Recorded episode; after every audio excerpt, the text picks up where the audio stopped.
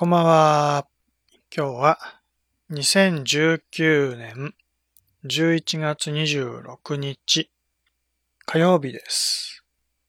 今夜も YouTube で無料占いを受け付けてます。占いしたい人は、お電話、スカイプ、スカイフォン、LINE、バイバー、インスタグラム、セカンドライフなどで音声通話で呼び出してください。チャットで占いたい人はセカンドライフの方に来てください。えー、毎週、火、木、土ね、週3日はこの時間、23時から23時50分ぐらいまでの間、YouTube で、YouTube のライブ配信という形で、無料占いは受け付けてるんだけどね。まあ、見ての通り、えー、ほとんど、ほとんどというかもう最近は全然お客さん来てないね。誰も、誰も来ないですね。いつもやってんのに、いつもやってないか。結構サボる、サボってるっていうのもあるけど、無料でやってるって言っても来ないんだよね。うん。まあいろいろと条件もあるからっていうのもあるけどね。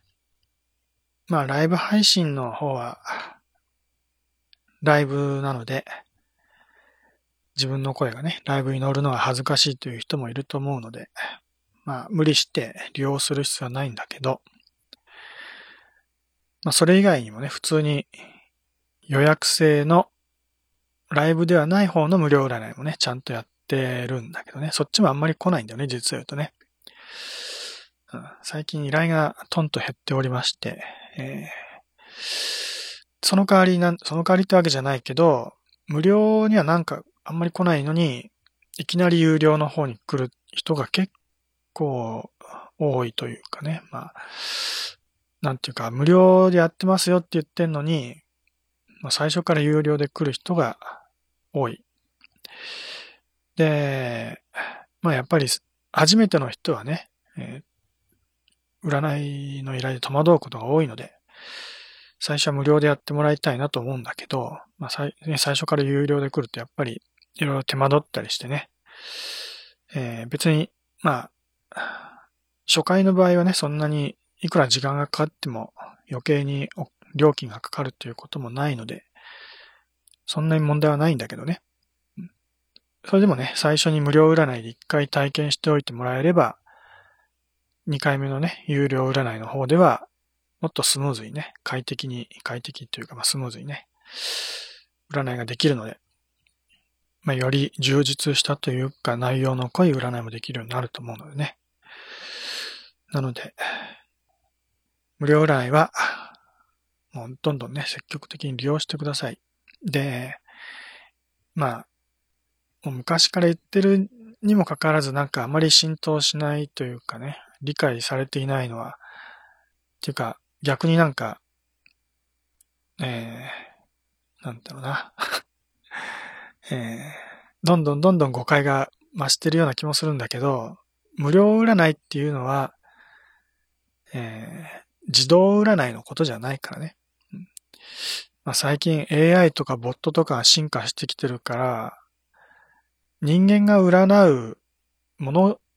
じゃなくて、AI とかボットが占うのは無料占いだと勝手に決めつけてる人は非常に多いと思います。だから私が無料占いやってるよって言っても、生身の人間のね、私が本当に占っているわけじゃないんでしょって思われてるような、なんとなくそんな気もしないでもないんだけどね。だそこのところはね、なんか変な誤解というか、もう無料占いだから手抜きをしてるだとかね、えー、AI とかボットが占ってるんだっていう、そういう思い込みみたいなものも払拭してもらいたいなっていう思いで、えー、あえてね、もうちゃんと生身のね、占いで時間をかけてじっくりと、ね、無料だからといって手抜きをするとかね、あの、簡易バージョンでやるとか、そういうことは一切やってないので、えー、むしろ有料占い以上に本気でやってたりするので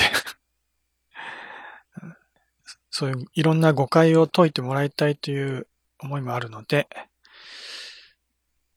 まあ、無料占い、利用してもらいたいなと思います。うんえー、無料、あくまで無料占いね。自動占いではなく、自動、ね、コンピューター占いではなく、生身の人間が占う無料の占いです。ね、まあ今、ウィザードリーとかハイドラとか言ってるけど。まあ、ね、えー、私も一応趣味でそういう動画を上げたりするんだけど、まあそれ、動画を上げてる理由の一つに、占いの宣伝も兼ねてるのでね。なので、最近の動画では、もう、占いの宣伝にもちょっと力を入れてるというか、動画の冒頭にタロット占いやってますよっていう宣伝をね、ちょっと入れ込んで動画を作ってますけどね。うん、まあ、そうやって、まあ、占いに興味がない人にも、占いにね、ちょっと 占いのことを知ってもらいたいなというかね、変な誤解、いろんな誤解があるからね、占いに対してね。今言った無料占いが自動占いっていう誤解だけじゃなくて、そもそも占いそのものに対する誤解とかすごく多いからね。うん、まあこういう世界にいる、まあ元から私みたいに占い、占いのことずっとやってる人間からすると、占いなんてね、もう当たり前のことのように思ってるけど、全然興味のない人からしたら、占いっていうとすごいなんか怪しいものだっていうね、いかがわしいものだと。ね、そういう変な偏見を持たれていることが非常に多いというか、むしろそっちの方が当たり前なんじゃないかなと、そんな風にも感じることがあるのでね。なので、占いってそんな怪しいもんじゃないんですよっていうね。うんうん、そういうことも、えー、知ってもらいたくてね。うん、で、占いに興味のない人にも伝わるような形でね、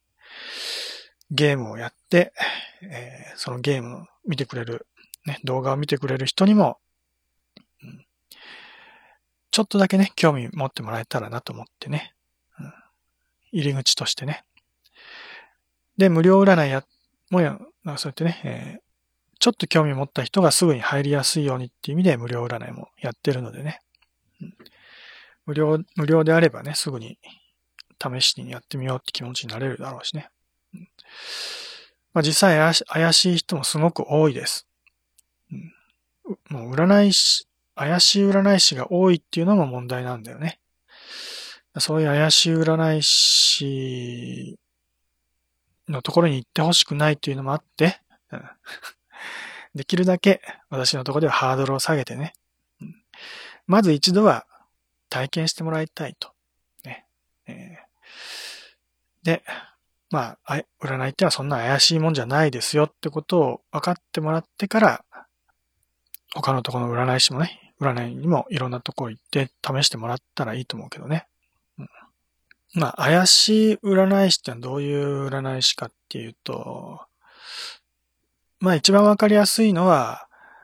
とにかく高額な料金ぼったくっておいて、10分、20分っていうね、短い時間でしか占わないよう、占ね、そういう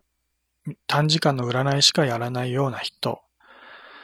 そういう占い師は当然怪しいって思われるのは仕方がないよね。もちろん、10分や20分の内容がすごく充実してれば、まあいいんだろうけどね。お金を払った分の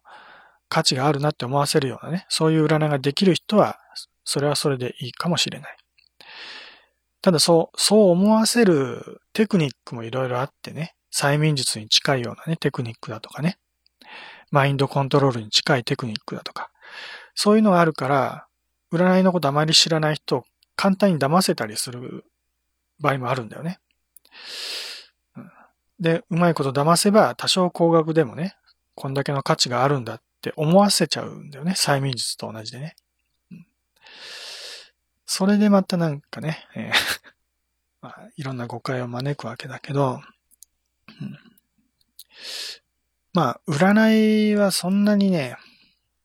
能力は必要はないんです。だから私は能力があるとは言ってないんだよね。あの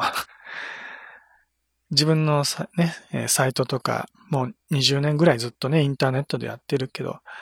自分にはそういう特殊な能力ありますよってことは一切言ってないからね。うん、まあ、いわゆる定番の能力っていうのは、その、霊感みたいなものだよね。で、占い師、特にその、たくさんの占い師が登録されてるような占い業者みたいなところが結構あるけど、ね、電話占い業者みたいなね。そういうところに、で、そういうところに登録すると、まず肩書きとして、霊感って言葉を使わなきゃいけないっていうルールがあったりするんだよね。霊感って書かないと、あの、人気が出ないというかね、信用してもらえないんだと。あの、ね、占い好きなお客さんっていうのは、霊感がないとも占い師だと思ってもら、思わない。ね、占い師だとは思わないみたいな。そういう変なところがあるみたいなね。うん、まあ、要は、占いにハマっちゃってる人、もう洗脳されてるような人たちは、霊感こそが占いだみたいなね。うん、だから、霊感があるから短時間でもね、すぐにパッと占いができるんだって説得力があるんだよね。でも霊感も何もないのに、ね、10分や20分でいきなりちゃんとした占い結果なんか出せるわけないでしょ？っていうのは、そういう人たちの、まあ素人目から見た考え方なんだろうね。あるいはそういう素人を騙すためのテクニックというかね。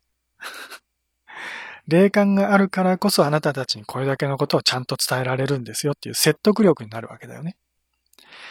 私みたいに霊感はないけどタロットカードめくってやるです、やるだけですよって言ったら、そんなの素人にもできるでしょっていう話だよね。うん。実際に私がやってることは素人レベルのことしかやってません。20年やってる私が、ね、素人レベルのことをやってないっていうのは、まああれだけど、確かにその通り。で、占いの知識も、私はそんな大した知識は持ってないし、多少ね、もちろん、占い、占いのことを何も知らない人に比べたら、それなりの知識はあるけど、でもまあ、逆に言うとその、お客さんは専門的な知識はないから、そういう知識のない人に、占いの結果を伝えるには、専門的な言葉を使ったって伝わらないわけだから、知識なんかあったってしょうがないよね。まああ、った方がいいんだけど、その知識をひけらかしてもしょうがないわけだよね。いくら知識があっても伝える言葉は相談者に伝わる普通の言葉で伝えなきゃいけないわけだからね。だ特殊な能力っていうのは、まあ、表に出てこないわけだよね。出す必要はないわけだし。うん、まあ、他に何か能力があるって言ったって、ね、私がそのタロットカードを書き回すときに特別な能力がこうね、入るとかそういうわけでもないからね。えー、まあ、いや、私には特別な能力はないけれど、まあ世のね、この、この世界、この宇宙にある、まあある種の特殊、特別な、特別ではないけどね、ごくごく、ごくごく当たり前の、その法則みたいなのがあるんだけど、まあそういうものを理解して、そういうところから何かを導き出して、えー、ね、カードを見て出てきた答え、ね、それが占い結果として、えー、まあ、気づきのヒントになったりするようなね、ものをこう、相談者にね、伝えることができるみたいね。えー、そういうことをやってるに過ぎないというね。まあ一応そういう説明は一応するけど、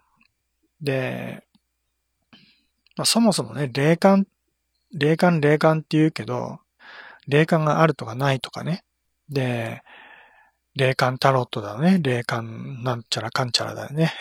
霊感なんとかかんとかヒーリングなんとかかんとかってね。えー、霊感があることがなんかすごいことだみたいなこと、ね、そういうアピールをするけど、本当に分かってる人は、そんな言葉は使わないんです。そういうことを知らないから霊感、要は霊感がすごいもんだっていうね、思い込みしかないから、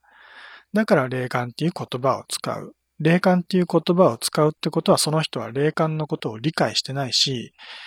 もう完全に嘘つきです。つまり、霊感っていう肩書きを使ってる時点でその人はペテン師だと思っていいです。ね。まだ私は話の確信を言ってないのでね、何のことかよくわかんないかもしれないけど、霊感っていうのは特別な能力ではないっていうことです。わざわざ霊感持ってますよ、すごいでしょっていうふうに自慢するほどのもんじゃなくて、誰でも持ってるものです。人間ならね。人間なら誰もが当たり前のように持って、持ってるというほどでもない。当たり前のように備わっている、えー、人間の普通の能力の一つに過ぎない。能力とも言い切れないけどね。もう、えー、人間のその性質そのものと言ってもいいぐらい。うんね、何かを感じる、うん、能力。能力と言えるのかもわかんないけど、それが霊感です。ね。えー、まあもうちょっと言うなら、まあ、人間には普通に、普通にね、えー、感覚として備わっているのは、五感、ね、視覚、聴覚、味覚、触覚、嗅覚、うん、5つ言ったかな？目、鼻、口、耳、手、ね、この5つの感覚。これが普通のね、人間の五感で、五感っていうね、感覚です。で、それを、そこに当てはまらない感覚に、感覚の一つに霊感っていうものもあるわけだけどね。霊感っていうのは実際に五感では感じられないもの。それを感じる、うん、ものなんだよね。実際にそういうものを感じる能力が本当にあるのかどうかっていう話だけど、まあ、あるにはあるんだろうね。で、センサーとして備わってるかどうかはわからない。科学的には証明されてないので、私もね、厳密なことは言えないけど、そういう能力は確実にあるし、で、センサーという意味ではなくてね、感覚という意味ではなくて、実はそれは心の作用に過ぎないのかもしれないしね。何かを感じる。例えば、あの、よくね、えー、心霊スポットやなんかに行ってね、なんかゾクゾクとしますとか言ってね、鳥肌が立つとか言ってね、急になんか肩が重くなったとかね、なんか寒気がします。なんか言葉にできない恐怖を感じますみたいなね。そういうことを言い始める自称霊能者とかね、霊感が強いなんていうタレントさんがよく言ってるけど まあ、ある意味それは、あの、霊感と言ってもいいですよ。でも、その霊感ってのは実は感じてるわけじゃなくて頭の中で作り出してる幻想に過ぎないんだよね。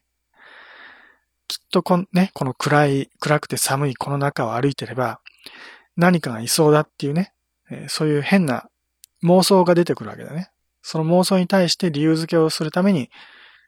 えー、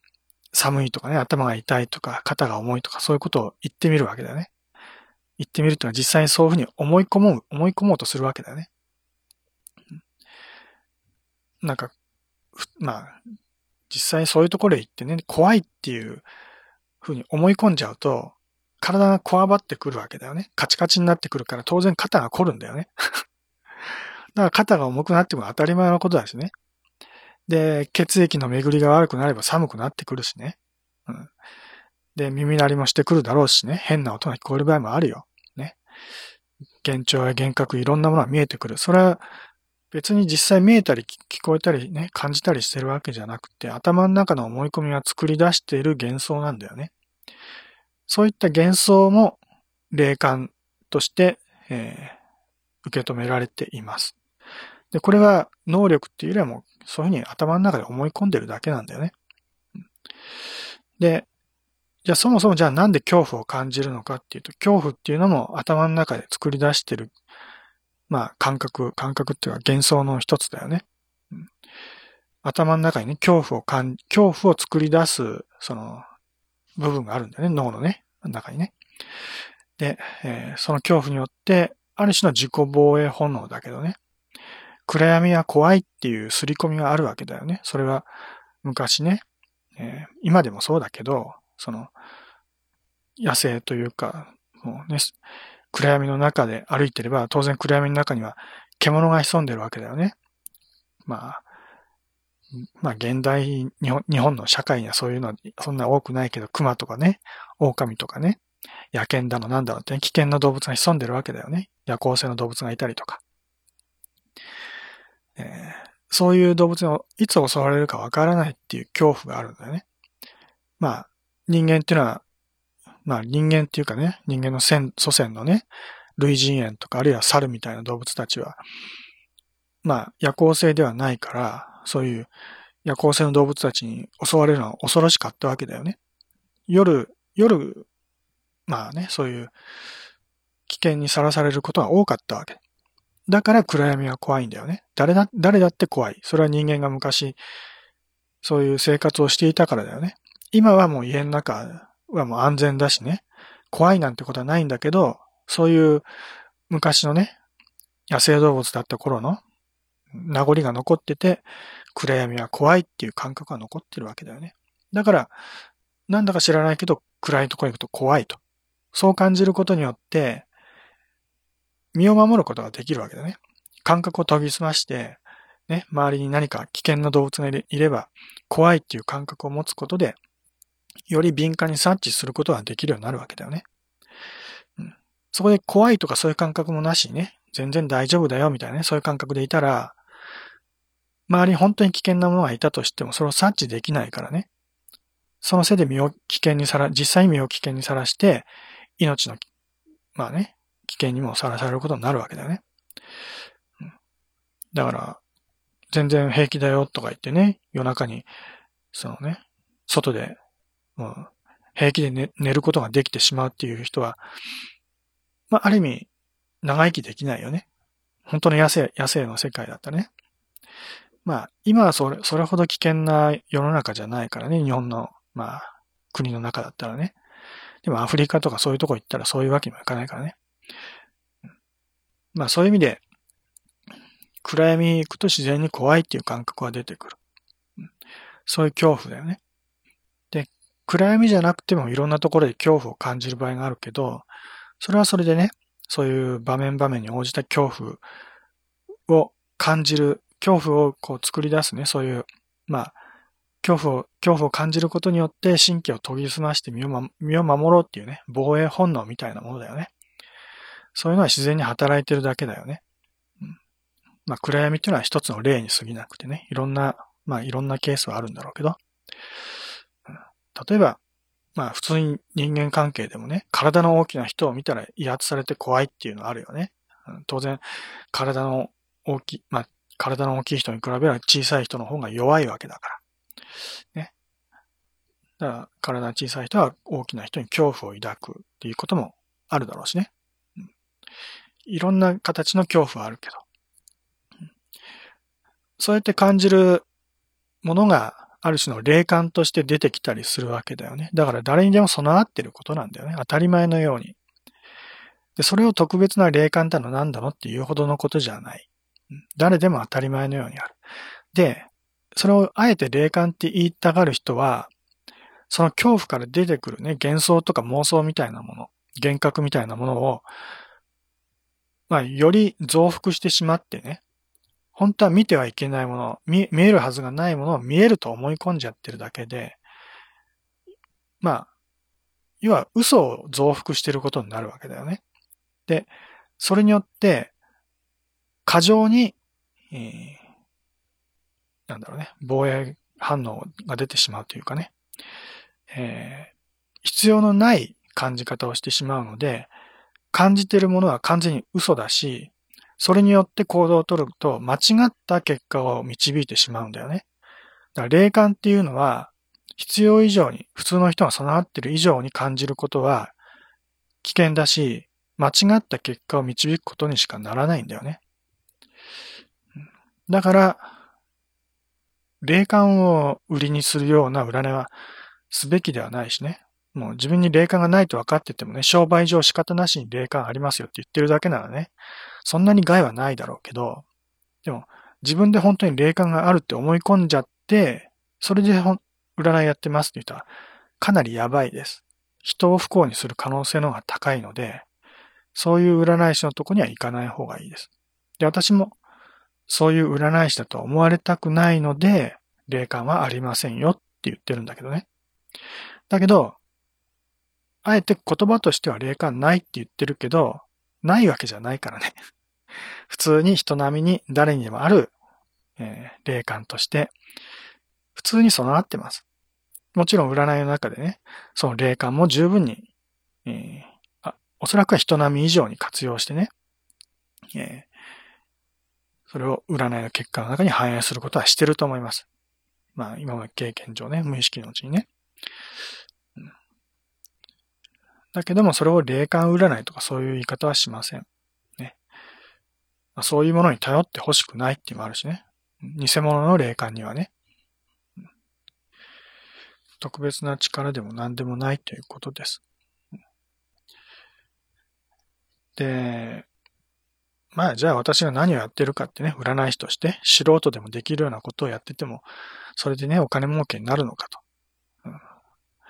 まあ確かにね、えー、素人にできる程度のことだったら、そういう商売なんかできるわけないんだけど、まあそこは弁護士やなんかと一緒だよね。弁護士だって普通の人だからね、別に霊感があるわけじゃないでしょ。霊感があるわけじゃないけど、ちゃんと勉強をして、えー、ね、法律のことを知ってるから、それで弁護士ってお仕事ができるわけだけどね。うん、まあ、占い師もそういう、それと同じとは言わないけどね。占いのやり方を知ってると。占いのやり方を知らずに適当にカードをめくってね、カードの意味とかは本で調べながらね、こうやってやって、えー、こういうカードが出たらこうですよってね、そういう素人レベルの占いをやったって確かにそれは占いにはならない。ちゃんとこう、まあ、占い、占いのことちゃんと理解してね。まあ、こういうやり方はダメだとかね。こういうふうにやるんだとかね。こういう、まあ、こういうケースの場合にはこうするんだ。いろんなノウハウをちゃんと理解してやるから、正しい占いができるわけだよね。何も知らないと、まあ、同じ占いでもね、間違ったやり方をしてしまう。特に霊感なんていうのはそういう間違ったやり方の典型的な例の一つだけどね。本当はやっちゃいけないことを、まあそういう平気でやってしまうから、まあ、怪しい占いみたいなね、印象を持たれてしまうんだけどね。えー、まあ、要は占い師のスキルっていうのはそういうところなんだけどね。正しい占いの仕方を知っていると。それが占い師のスキルです。ね、普通の人はそういうことを知らないわけだから。ねえー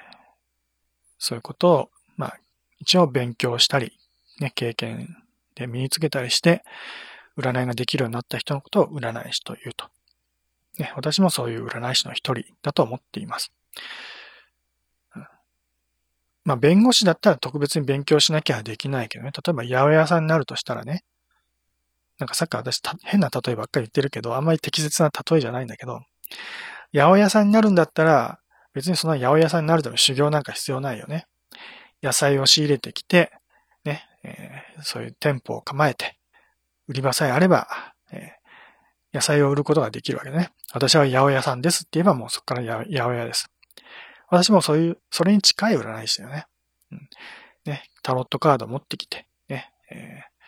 タロットカード、占いをする場所を設けて、ね、占いやりますよと。えー、そうやって商売を始めてる。それ、それが私のね、占い師という商売です。弁護士というよりはもしかしたら八百屋さんに近いかもしれない。うん、そんなに特別な能力が、ね、八百屋さんは特別な能力なくても野菜を売れるしね。あるいは寿司屋さんっていうのはもうちょっと適切かな。寿司屋さんはやっぱり寿司の握り方を知らないと寿司を売れないからね。だから、占い師は、まあ、相談してきた内容に対してね、まあ、悩みをも、ね、抱えて相談しに来た人来た人に対して、えー、注文をもらって、ね、その注文に応じた寿司を握って、ね、お客さんの前に出すように、ね、相談された内容を、まあ、占い師なりのね、こう、結果をこう、ね、タロットカードを使って握ってね、相談者の前に差し出してあげると。まあ、それが占いだと思ってもいいしね。まあ、寿司、寿司屋さんぐらいの例えがちょうどいいのかな。まあでも寿司屋は何十年とか修行が必要だとか言うしね。タロット占いは実は、ね、ちょっと本でね、勉強してね、1ヶ月ぐらい、まあ勉強したら、ね、今日から占い師ですって言い始めたら、もう簡単に占い師になれるので、なんならもう1週間ぐらいでもなれます。そんなね、一生懸命勉強しなくても、手元にタロットカードの占いのね、解説書でも置いとけば、ね、それ見ながらやればいいんだから。えー、ね。まあ、こんなこと言うと私は信用を失うかもしれないけど、あえて言うけど、今、ね、20年やってる、この私ですら、今でも、占いをする最中にね、タロット、まあ、占いのね、解説書を開いて読むことはあります。これは隠しません。実際に、ね、えー、まあ、占いの最中にね、相談者に向かって今ちょっと解説書を開いてね、ちょっと読んでみますからって そう言いながらやることもあります。まあ、あえてそうするのは私はちょっとね、ちょっと変わったやり方というか、そもそも解説書に頼らないやり方をしているので、なので、あえて、えー、解説書を読み上げることで、解説書にはこう書いてありますよ。でも私はそういう解釈しませんよっていうことをやるためにはわざわざ読んだりするだけだけどね。うんまあ、でも、解説書に書いてあることも導きとしては役に立ったりするからね。あの、何でもかんでも自分の考え方だけでやっちゃうのは間違った解釈してしまうので、やっぱりある程度はね、えー、解説書とかね、そういうちゃんとした占いの本とか読んで、そういうとこに書いてあることも一通り頭に叩き込んでおいてからやった方が、間違ったやり方をせずに済むからね。うん、だそういう知識も大事。その知識を前提とした上で、自分なりのね、独自の解釈をするとか、そういう流れは、まあ、構わないけどね。まあ、やっぱり最初は、まあ、本とかに書いてあるね、そういうところで勉強して、まあ、そういう知識をもとにね、占いをするようにした方がいいと思います。まあ、まあ基本はそういうことだよね。うん、まあ、何をするにしてもやっぱり、独、まあ独自のね、自分だけのオリジナルのやり方でやっちゃうと、えー、間違った方向に行きやすいので、ね、そういう間違った方向に行かないように、まずは、ちゃんと勉強をすることも大事。で、最初のうちはそれでいいけどね。だけど、それでずっと言っちゃうと、応用も効かなくなってくるしね。で、解説書に書いてあることだけにこう頼っちゃうと、えー、本当のことは見えなくなっちゃう。ね、本ばっかり見てるからカードを見れないし、相談者自身のことも見れないしね。いろんなものが見えなくなって、ものすごく視野が狭くなっちゃうから、解説書に書いてることはあくまで参考にする程度で、ね、自分の中にこう染み込ませてね、ちゃんとそういうことを覚えたらね、あとは、そこから先はどんどんね、えー、自分なりの解釈を広げていくやり方をしていかないと、まあ、占い師としては成長できないなっていうことは言えるけどね。まあ、さっきの霊感も含めだけどね。まあ、解説書は当然、霊感なんてものは書いてないわけだから。ね、解説書に書いてある知識、プラス、霊感も、えー、あった方がいいかもしれない。ただ霊感は霊感として使うんじゃなくて、もう当たり前の能力としてか、っていうか人間力だよね。普通の人間力としてそういうものをちゃんと、あのね、使、使わないと、本当の占いはできない。で、まだ私半分しか実は言ってないんです。ね。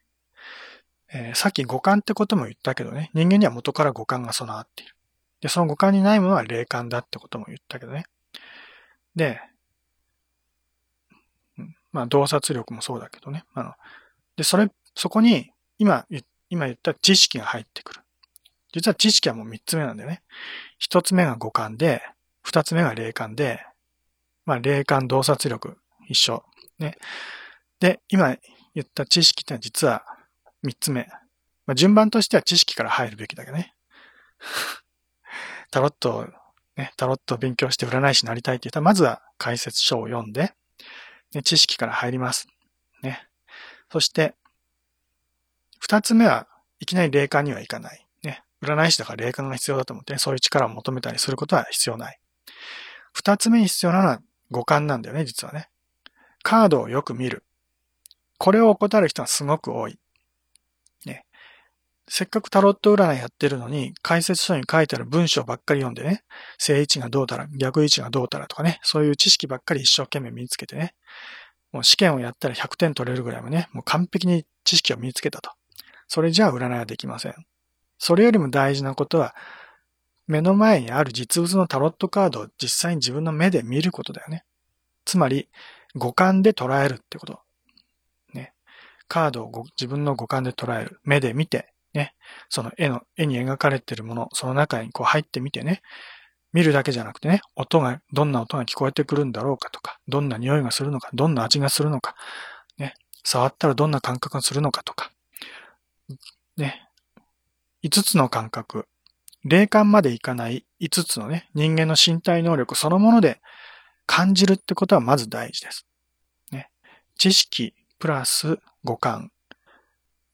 そこまでちゃんとできたらその後で霊感ってものも入ってきます。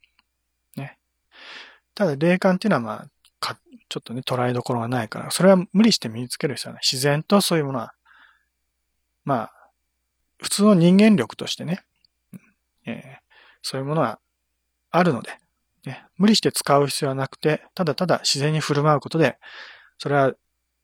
まあ、霊感みたいなのは自然に発揮されると思います。ね。で、もう一つあるんです。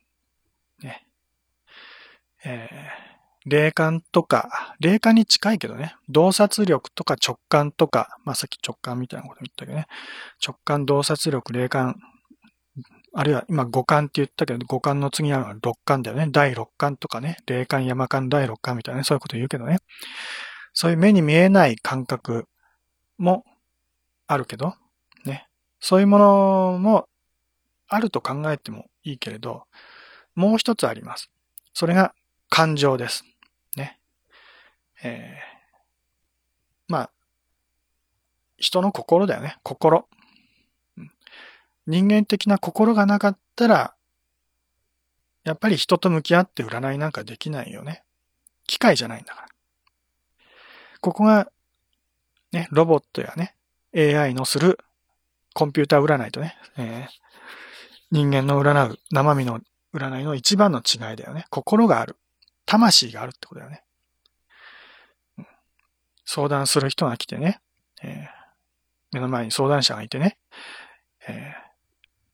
その人の言ってる相談内容をただただ頭で理解してそれに対する答えを出せばいいっていうわけじゃないよね。AI にはそれしかできない。ね。コンピューターにはそれしかできないけど人間の場合はその人の心まで理解することができるわけだよね。この人はどんな感情でいるのか。喜怒哀楽含めね、いろんな感情がある。だから占いをしてる最中にね、相談者と喧嘩することもあります。ね、感情的になって。でもそれが大事なの。ね感情的になるってことはものすごく大事。怒ったり笑ったりね。えー、まあ、すべてがポジティブである必要はなくてね。えー、頭に来てね、怒ったりすることもいいし、ね、同情して涙を流すこともありです。占いの最中、占い師がね、涙を流しても構わない。そういう感情もすごく大事。ただ、その感情も出しすぎちゃうと、他の部分がね、おろそかになるよね。えー、知識とかね、えー、直感とかも鈍ってくるし、五感で感じる部分も鈍ってきちゃうので、感情っていうのは、あの、ゼロではダメだけど、出しすぎてもダメです。ね。ある、まあ、そこそこ普通にね。あまり感情を出しすぎると、まあその人、人間関係がちょっと複雑になりすぎちゃうからね。だから、つかず離れずので、ギリギリのところである程度感情を出すけど、でも、必要以上にはその人にね、感情移入しないってことも大事。そのセーブできる能力が必要。まあ、その、どの程度の距離感を保つかってのも占い師のスキルの一つだよね。それが、まあ、それができなきゃやっぱり占い師はなれないしね。うん、だから、この感情の部分は、人によっては、完全に殺している人もいるし、逆に感情ばっかり表に出ちゃってね、人の話を聞くと、もう、そのね、えー、その人の気持ちに感情移入しすぎちゃって、なんか重いものを背負い込んでしまうというかね、ネガティブな感情をこう背負ってしまうような、そういう占い師がいて、で、結局その占い師が、なんかね、えー、うつ病みたいな病気になって、えー、休んでしまうってこともよくあるよね。うん。それはもう、相手のその感情みたいなものに引き込まれちゃってるっていうね、そういう、ある種の職業病みたいなもんだけど、そういうふうにならないようにするためのセーブする能力も必要。うん、そういうこと分かってないから、あね、えー、そういう相手の感情に飲まれてしまったみたいなことを言う人もいるし、人によっては相手のね、その取り憑かれてる悪霊みたいなものに影響されたみたいな言い訳する人もいるけど、自分は霊感が強い占い師だと思い込んでる人だよね。そういう人はね。霊感が強いと思い込んでると、大体相談しに来る人なんてネガティブな感情を持ってるわけだから、そういうのにこう引き込まれちゃうわけだよね。で、悪霊、悪霊がどうのこうのとか言ってね、えー、その取り憑かれた悪霊に影響されて自分も苦しくなるとか、そういうことを言い出すわけだよね。場合によっては、あまりにもこうね、え相手の霊が強いから私にはちょっと見れませんとか言い出したりとかね。そういう、そういうことを言い出すのは、要は占いのことを何も知らない占い師です。ね。ちゃんと占いのことを理解してる人は、そういう感情に左右されたりね、えー、霊感がどうのこうのとか言ってね、悪霊がどうのこうのとか言って、人を惑わすようなことも言いません。ね、それで病気になったりすることもありません。自分の身も身を守ることもできるし、相談者のこともちゃんと見てあげることができます。それが正しい占い師です。で、それができるのは霊感が強いとかいうわけじゃなくて、ただただ普通の人です。普通の人だから できるとも言えるけどね。うんえー、思考回路が全く理解できない相談者が来たらどうなりますか？まあ、それは人によるけどね。それは、こっちが理解できないことはないです。こっちはもう100%理解できます。まあ100%とは言わないけどね。相手の言ってることは理解できるけど、問題は、こっちの言ってることは伝わらないってことだよね。相手も人間なので、で、まあ相談してる方は、占い師のような、相談慣れしてる人間じゃないからね。もう完全に素人だから、あの、だからこそ、まあ、いろんな悩みを抱えて辛い思いをするわけだけど、うん、占い師の方がね、え、相談者のことを理解することができても、ね、それをフィードバックして、あなたこうですねって伝えても、相談者は自分のことが理解できないってことはよくあることだよね。まあ、その時は、まあ、そん、その時によるけど えー、もちろん、うまく伝わらなくてね、そこで、えー、相談者自身も混乱しちゃって、ギブアップする時もあります。まあ、すべての相談に完璧な対応はできるわけじゃないけど、うん、でも、占い師はそれをちゃんと理解して、えー、それに対して占いをして、占い結果を伝えるということをするしかないよね。で、えー、まあそういう時には、要は相談者、相談者の状態をね、見てね、えー、まあここまでの説明、私が何を言ったかっていうと、最初に思考、そして直感、そして五感、感覚だよね、五感、そして、四つ目なんだっけ？感情、いや、感情は心。心だよね。この四つ。これ何かっていうと、タロットの四つのシンボルだよね。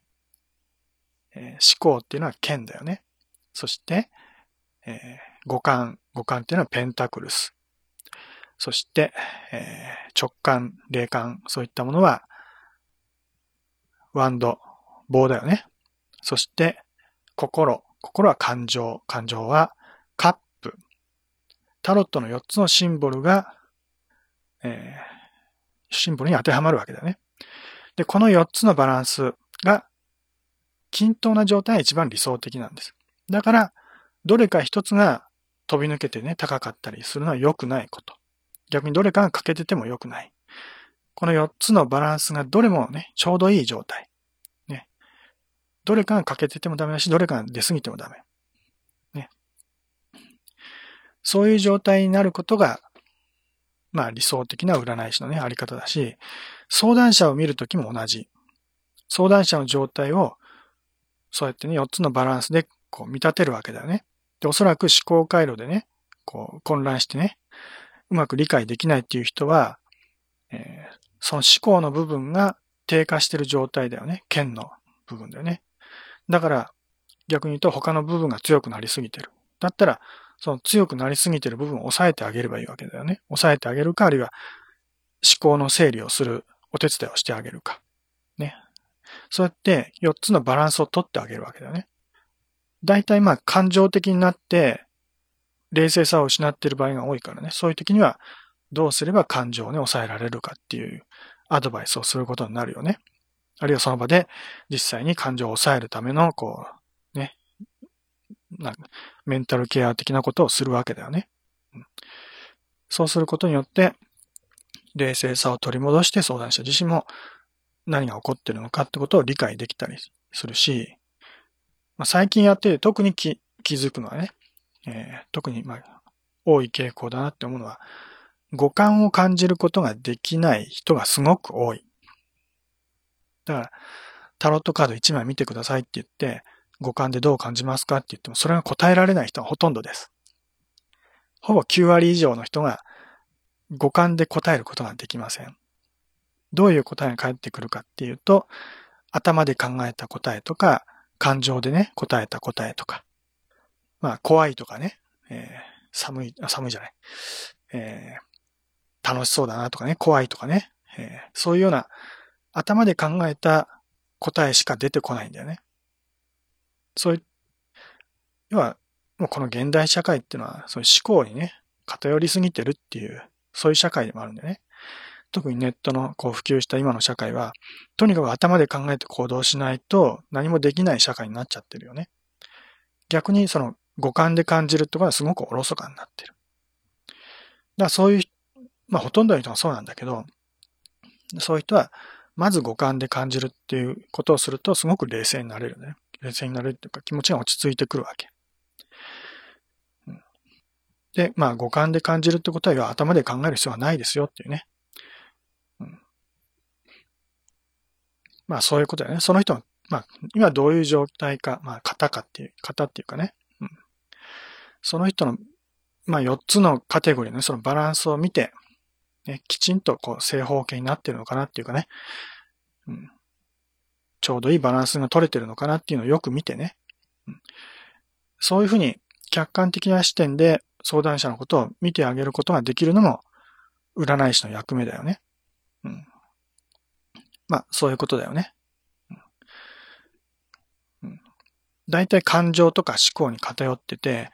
で、自分の肉体で感じるってことをすごくおろそかにしてる。みんなそうなんだよね。すごく。今言ったように9割方、9割以上。だから、思考とか、まあ、あるいは感情とか、それ、それ、あるいはね、その、霊感だよね。見えないもの。見えないものを恐れるような、そういう感情。だから実際には、そんなこと起きてるはずないのに、絶対あの人は私のことをこんな風に思ってるんだとかね。えー、悪口言われてるような気がしますとかね、そういうことを言い出すんだよね。実際に言われてるわけでもないのに、なんか勝手に頭の中で自分は悪口言われてるんだと思い込んじゃってるとかね。そういうのはもう、感情とか思考というよりは、あの、霊感みたいなね、えー、見えないものに怯えてる状態だよね。暗闇に怯えてるような状態。そういう時には、ちゃんとあなたの見えるものを見ましょうと。本当にそんなこと誰か言ってますかって聞くと、そんなこと誰も言ってないんだけどってことにだんだん気づいてくるんだよね。で、そういうことを少しずつね、問い詰めていくと、あ、そんなこと言われてたわけじゃないんだし、大丈夫なのかなって思えてくるんだよね。つまりそこで五感が出てくるわけだね。五感や、まあ思考も含まれるけどね。えー、自分が何を聞いているのか、何を見てきたのか。そういったことをきちんと思い出すこと。つまり五感だよね。五感とか思考とかね。そういったもので、えー、自分の冷静さを取り戻すことができるようになってくるわけだね。特に占い好きな人はやっぱりそういう霊感みたいなものにとらわれがちだよね。霊感とか直感。えそういうものを信じがちだから、うん、だからこそなんか変なね、迷いに落ちてしまう。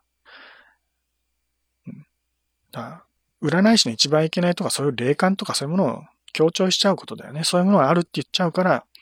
余計に人をね、え、悩みの深いところに引っ張っていってしまう。ね、迷わせてしまう。だから霊感なんてものはもうないって言うべきなんだよね。そんなものはないと。うん、まあないわけじゃないんだけど。ね。すごいもんだと。そういうふうに思わない。普通にね、五感五感やね、思考や感情と同じようにね、えー、誰にでもある普通のものだと。それだけが特別優れてるもんじゃないと。だ見えないものが見えるっていうのはすごいことじゃない。私だって実際見えないものは見えないけど、見えないものを頭の中で想像してあると思い込むことができます。それが霊感だから。誰だって目をつぶってね、頭の中に神様の姿を想像してみたらね、きっと何らかの形が出てくるでしょう。ね、頭の中、ね、私の中にいる神様が出てくるわけだよね。それが霊感。ね。その神様何か言ってるって思い込めば、きっと何か言ってるように聞こえてくるし、ね、それに従わなきゃいけないって思えてくるかもしれない。それが霊感。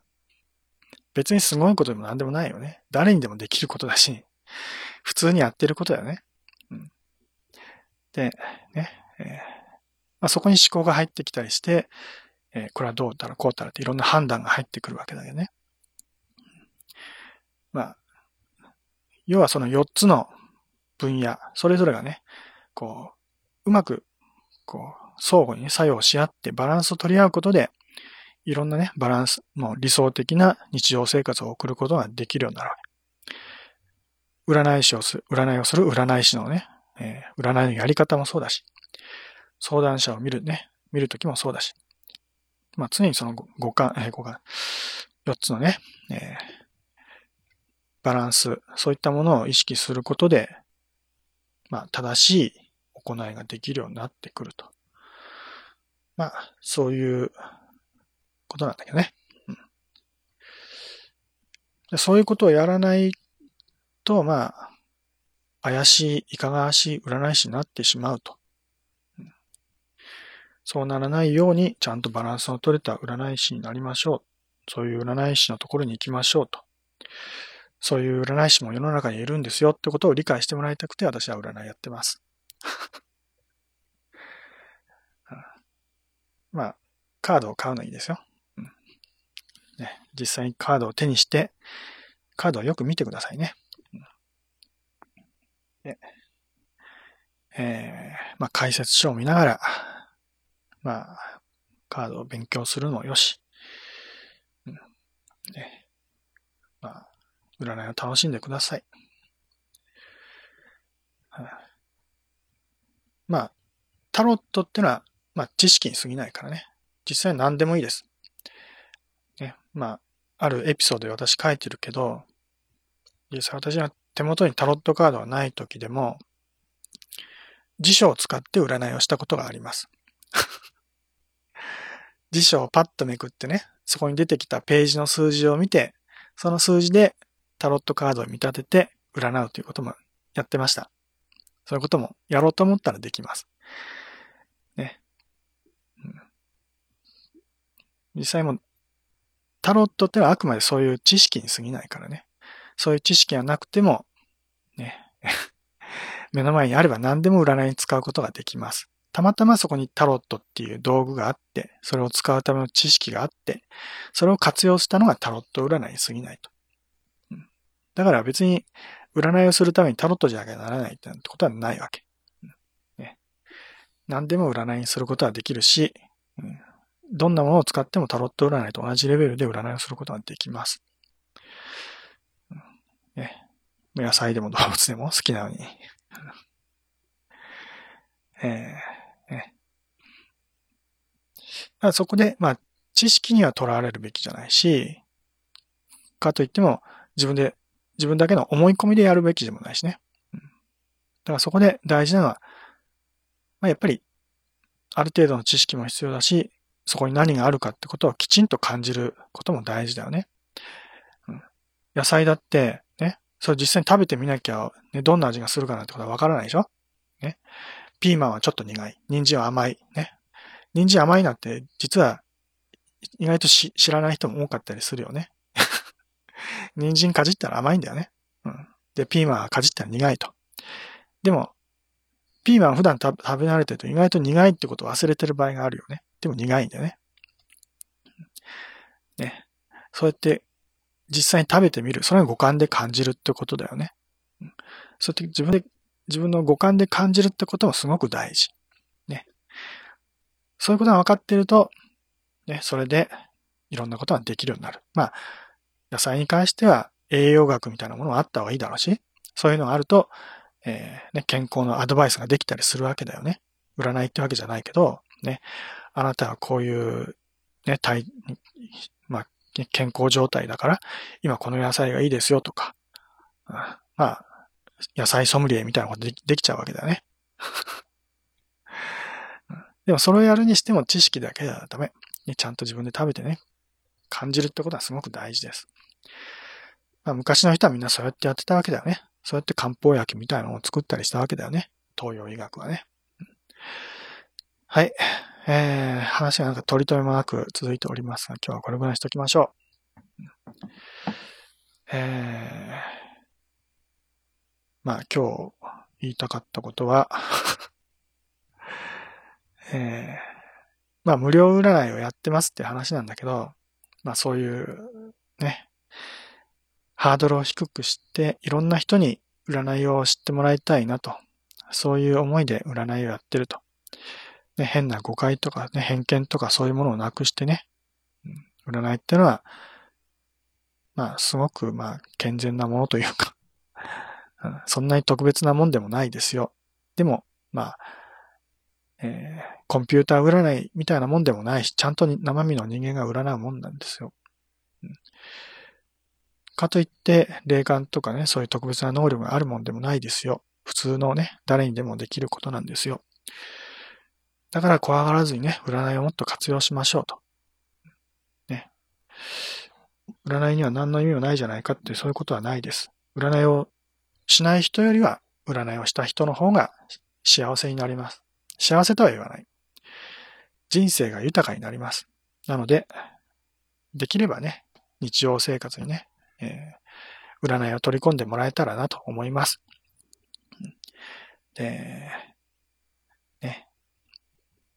こういう無料占いやってるってことを知ってるだけじゃダメです。ね、頭で知ってるだけじゃダメ。だから、実際に体験してください。ってことを一番言いたいわけです。五感で感じてください。私の占いをね。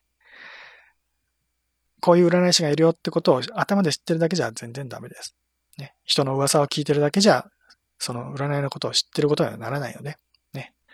実際にその占いをやってみて、自分の肌で感じてみてください。はい。では今日はここまで。この後はいつも通り 3D 仮想世界セカンドライブで無料占いを受け受け付けてます。占いしたい人はこちらに来てください。ではまた、さようなら。